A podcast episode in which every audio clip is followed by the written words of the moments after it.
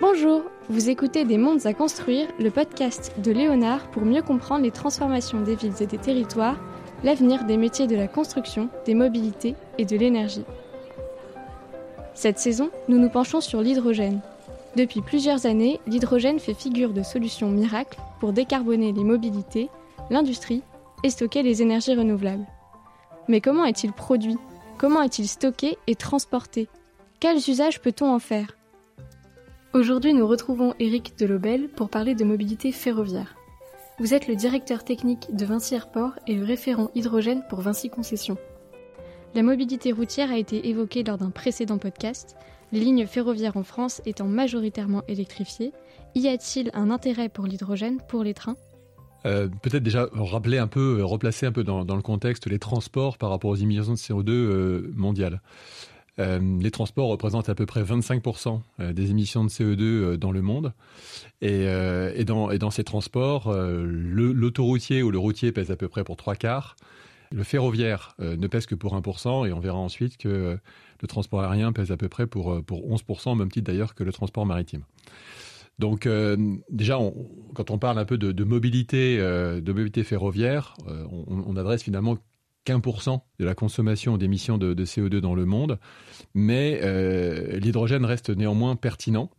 Pourquoi? Parce qu'en fait, il y a quand même une grande majorité des lignes ferroviaires régionales qui ne sont pas encore électrifiées et qui donc euh, sont encore opérées par euh, des locomotives à diesel et donc qui émettent évidemment beaucoup de CO2. C'est le cas notamment en Europe, puisque 46% des lignes ferroviaires européennes sont des lignes qui ne sont pas, euh, électrifiées et euh, qui sont principalement des lignes régionales. En France, par exemple, ces lignes régionales pèsent, donc non électrifiées, pèsent à peu près pour 10% du trafic passager et 15% du trafic fret. Lorsqu'on regarde au niveau de l'Europe euh, le nombre de trains que ça peut concerner, donc il y a à peu près 7200 trains régionaux en Europe, 6000 en Allemagne, en Italie, au Royaume-Uni et en France. Et sachant que ce matériel-là est comme assez vétus, puisque l'âge moyen euh, de, ces, euh, de ces machines, c'est à peu près 20 ans, et que par exemple, la SNCF vise à renouveler son stock et à renouveler donc ces machines d'ici 2035. Donc il y a un vrai sujet, euh, même si le sujet pèse pas grand-chose en termes d'émissions de, CO2. Le transport ferroviaire trouve néanmoins de la pertinence au niveau de l'hydrogène pour ce, pour ce type de ligne et ce type, ce type de matériel. Lorsqu'on regarde un peu plus dans le détail, on s'aperçoit que l'hydrogène, qu'on peut aussi évidemment balancer avec une solution électrique, est pertinent lorsque l'on a des fréquences de train qui sont euh, inférieures ou égales à une heure, donc avec une fréquence relativement, serrée, et sur des lignes en fait où la distance non couverte par l'électrique dépasse 80 à 100 km, puisque il est aussi euh, observé que ces lignes ferroviaires régionales sont souvent en fait pour partie électrifiées et pour partie pas. Ça veut dire qu'on a des trous en fait d'électrification qui, euh, qui sur une même ligne nécessitent à la fois bah, d'avoir de l'électricité, du diesel, et donc sur ces euh, sur ces lignes où euh, on est partiellement électrifié mais partiellement non électrifié, le, le, le, modèle hydrogène et donc le train le train hydrogène peut être totalement pertinent, notamment lorsqu'on est sur des fréquences relativement faibles. Et donc vous parlez d'un renouvellement du parc en 2035. Est-ce qu'il y a déjà des expérimentations qui sont conduites avec des trains à hydrogène aujourd'hui? Oui, oui, la bonne nouvelle, c'est que en fait, euh, il y a beaucoup de grands fabricants européens qui sont déjà euh, sur ces technologies de trains à hydrogène. On a deux types de, modèles de trains. On a soit des trains full hydrogène, donc là, euh, c'est des trains qui ne sont propulsés que par de l'hydrogène, et on a des trains aussi bimode qui sont capables à la fois d'être alimentés par l'hydrogène ou par de l'électrique à travers des batteries. Donc on a les deux systèmes ou les deux technologies.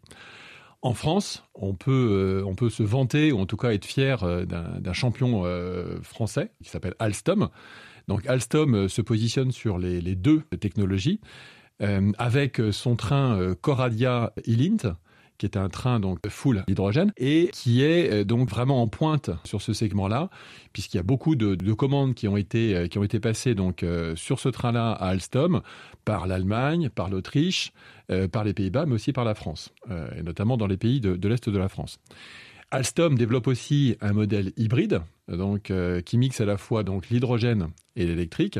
Là, le nom de, ce modèle, c'est le train Regiolis. Donc euh, aussi évidemment pertinente, comme je le disais, lorsqu'on est sur des lignes qui sont à la fois partiellement, euh, qui sont partiellement électrifiées. Donc euh, là, on peut se brancher sur le caténaire lorsqu'on est sur un segment électrifié, et on peut passer en hydrogène lorsqu'on est sur un segment qui est non électrifié. Donc ce, type de ce type de train bimode régioniste est très pertinent à, ce titre. Et puis aussi, on peut souligner des, expériences ou ou des modèles en fait de trains qui sont rétrofités. Et ça, c'est principalement le projet Breeze en Angleterre, qui est un projet aussi intéressant puisque on peut aussi partir de matériels euh, pas forcément très vétus, qui sont relativement récents, mais les rétrofiter au niveau du moteur pour qu'on puisse euh, y adjoindre donc une technologie et une propulsion euh, hydrogène. Donc ça, c'est en France, l'Alstom, avec ces trois sujets, Coradia, Ilint, Regiolis et Breeze en Angleterre. Il y a aussi en Allemagne, évidemment, le grand fabricant Siemens. Siemens, donc, lui, a lancé le Mireo, qui est un concurrent direct du Coradia Elint et euh, qui évidemment euh, perce beaucoup en Allemagne, mais pas que, parce qu'on a vu, comme je vous disais précédemment, que Alstom aussi vend ses, ses Coradia Elint en Allemagne, mais Siemens évidemment euh, tient aussi la corde sur ce marché-là et a comme projet de développer donc un Mireo Plus B donc B pour B-Mode, qui sera le concurrent direct en fait du, train et du modèle régionaliste d'Alstom. En Suisse, on a aussi le fabricant Stadler qui développe son propre euh, train à hydrogène qui s'appelle donc le modèle Flirt H2 et qui devrait entrer en service en 2024. Et puis en Chine, qui est aussi un, grand, un grand sujet ou un grand marché de l'hydrogène pour les transports et les transports ferroviaires en particulier. Lui, il a développé plutôt, la Chine a développé plutôt des tramways hybrides et euh, il en vend déjà, il en fait, il en fait déjà, il, exploite déjà ce type de machine depuis 2017 dans la région du, du Tangshan en Chine. Donc on voit donc qu'il y a quand même beaucoup, beaucoup en fait de fabricants, de manufacturiers de trains qui sont sur ces, euh, technologies hydrogène, soit pur hydrogène, soit mixte. Mais on voit que euh, le modèle hydrogène perce, même si les enjeux en termes d'émissions de CO2 ne sont pas aussi importants que pour l'autoroutier ou que pour l'aérien. Merci Éric Delobel pour ses explications sur l'application de l'hydrogène à la mobilité ferroviaire. Dans le prochain épisode, nous parlerons, toujours en votre compagnie, du potentiel de l'hydrogène pour la mobilité aérienne. Et merci d'avoir écouté Des mondes à construire, le podcast de Léonard. Au fait, Léonard, c'est la plateforme d'innovation et de prospective du groupe Vinci. Retrouvez toutes nos informations sur léonard.vinci.com. À bientôt!